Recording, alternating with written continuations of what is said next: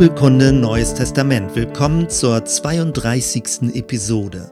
Merkverse des Epheserbriefes. Es ist schwierig, einzelne Verse herauszugreifen. Der Brief an die Epheser ist voll mit geistlichen Wahrheiten. Gleich zu Beginn geht es los mit einem überragenden Hymnus auf Gottes Größe und Gnade. 1.3 Gelobt sei Gott, der Vater unseres Herrn Jesus Christus, der uns gesegnet hat, mit allem geistlichen Segen im Himmel durch Christus. Im weiteren Verlauf kommt dann immer wieder die Formulierung in Christus oder in ihm vor, wie ich bereits in der Einleitung zum Epheserbrief erwähnt habe. Einen der in ihm Verse greife ich einmal heraus. 1.7 In ihm haben wir die Erlösung durch sein Blut, die Vergebung der Sünden nach dem Reichtum seiner Gnade.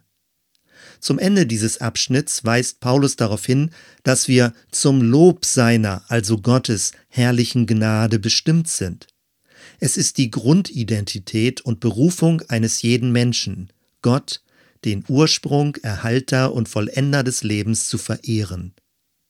Später verwendet Paulus im Gebet die Formulierung erleuchtete Augen des Herzens. Es geht um ein inneres Sehen können. 1.18 Und er gebe euch erleuchtete Augen des Herzens, damit ihr erkennt, zu welcher Hoffnung ihr von ihm berufen seid.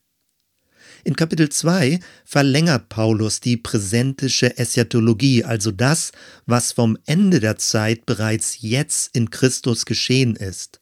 2.6 Und er, Gott, hat uns mit auferweckt und mit eingesetzt im Himmel in Christus Jesus. Offenbar führte diese Aussage aber zu einem falschen Verständnis von der Auferstehung. Deswegen finden wir im zweiten Brief an Timotheus eine Korrektur. 2. Timotheus 2, Vers 18, die von der Wahrheit abgeirrt sind und sagen, die Auferstehung sei schon geschehen und bringen einige vom Glauben ab. Wir sind also erst im Glauben mit Christus auferstanden. Auf die leibhaftige Auferstehung warten wir aber noch. Dann fährt Paulus fort und beschreibt das neue Leben als Geschenk der Gnade. 2, 8 und 9 denn aus Gnade seid ihr gerettet durch Glauben, und das nicht aus euch, Gottes Gabe ist es, nicht aus Werken, damit sich nicht jemand rühme.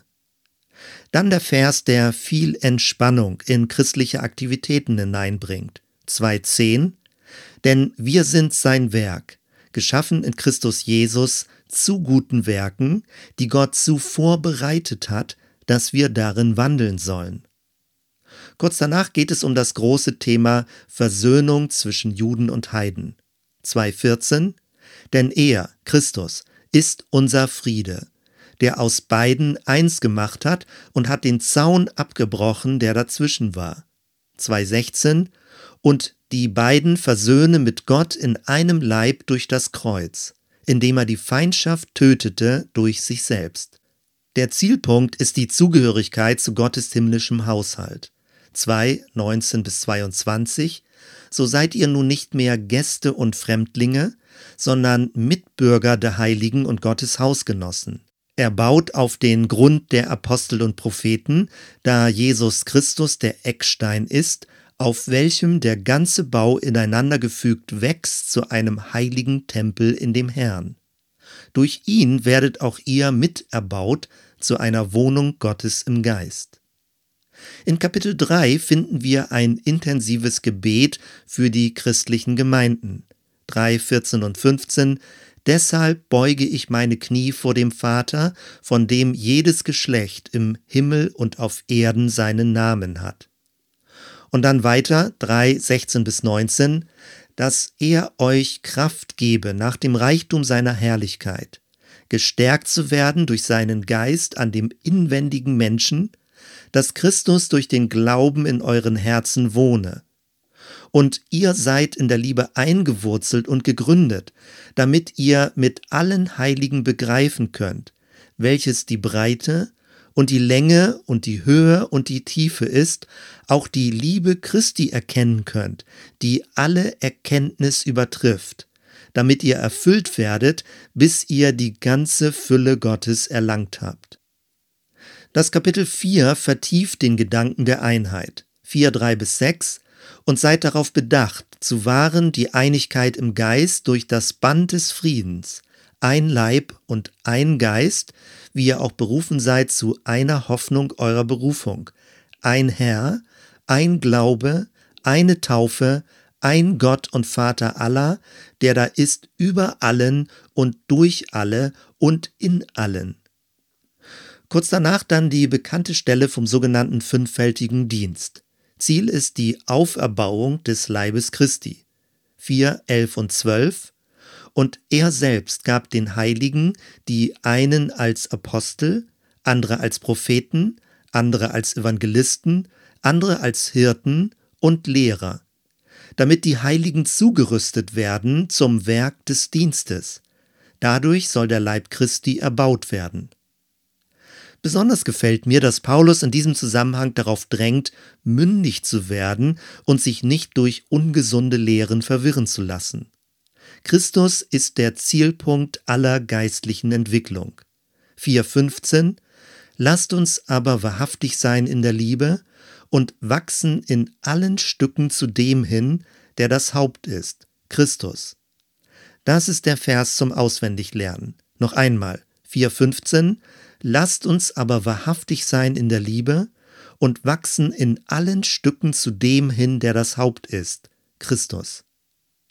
Im nachfolgenden Abschnitt werden die allgemeinen Aussagen durch konkrete Handlungsanweisungen vertieft. 4, 22 bis 24 legt von euch ab den alten Menschen mit seinem früheren Wandel, der sich durch trügerische Begierden zugrunde richtet Erneuert euch aber in eurem Geist und Sinn und zieht den neuen Menschen an, der nach Gott geschaffen ist in wahrer Gerechtigkeit und Heiligkeit. Interessant hierbei, dass es Aufforderungen an uns Menschen sind. Wir sind es, die den alten Menschen ablegen und den neuen anziehen sollen.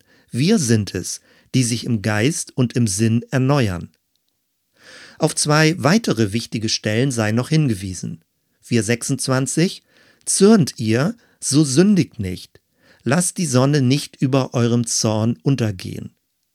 Paulus verbietet Zorn also nicht generell als unchristlich. Zorn ist Energie.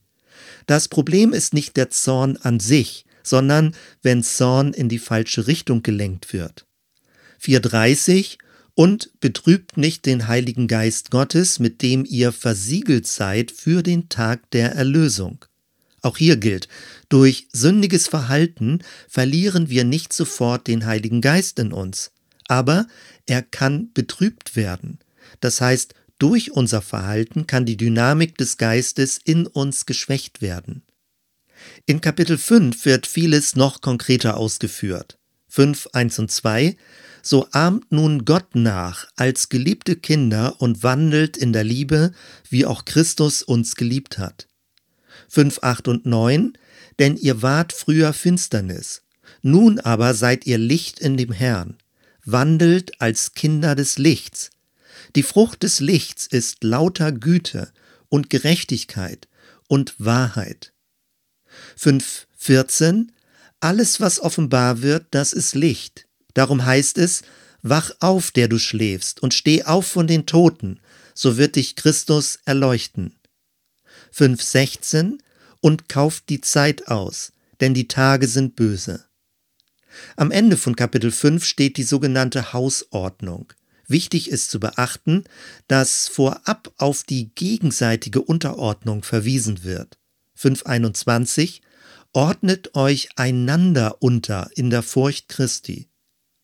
Im letzten Kapitel des Epheserbriefes wird deutlich, dass das Leben als Christ ein Kampf ist. Gekämpft wird aber nicht gegen Menschen, sondern gegen destruktive Mächte.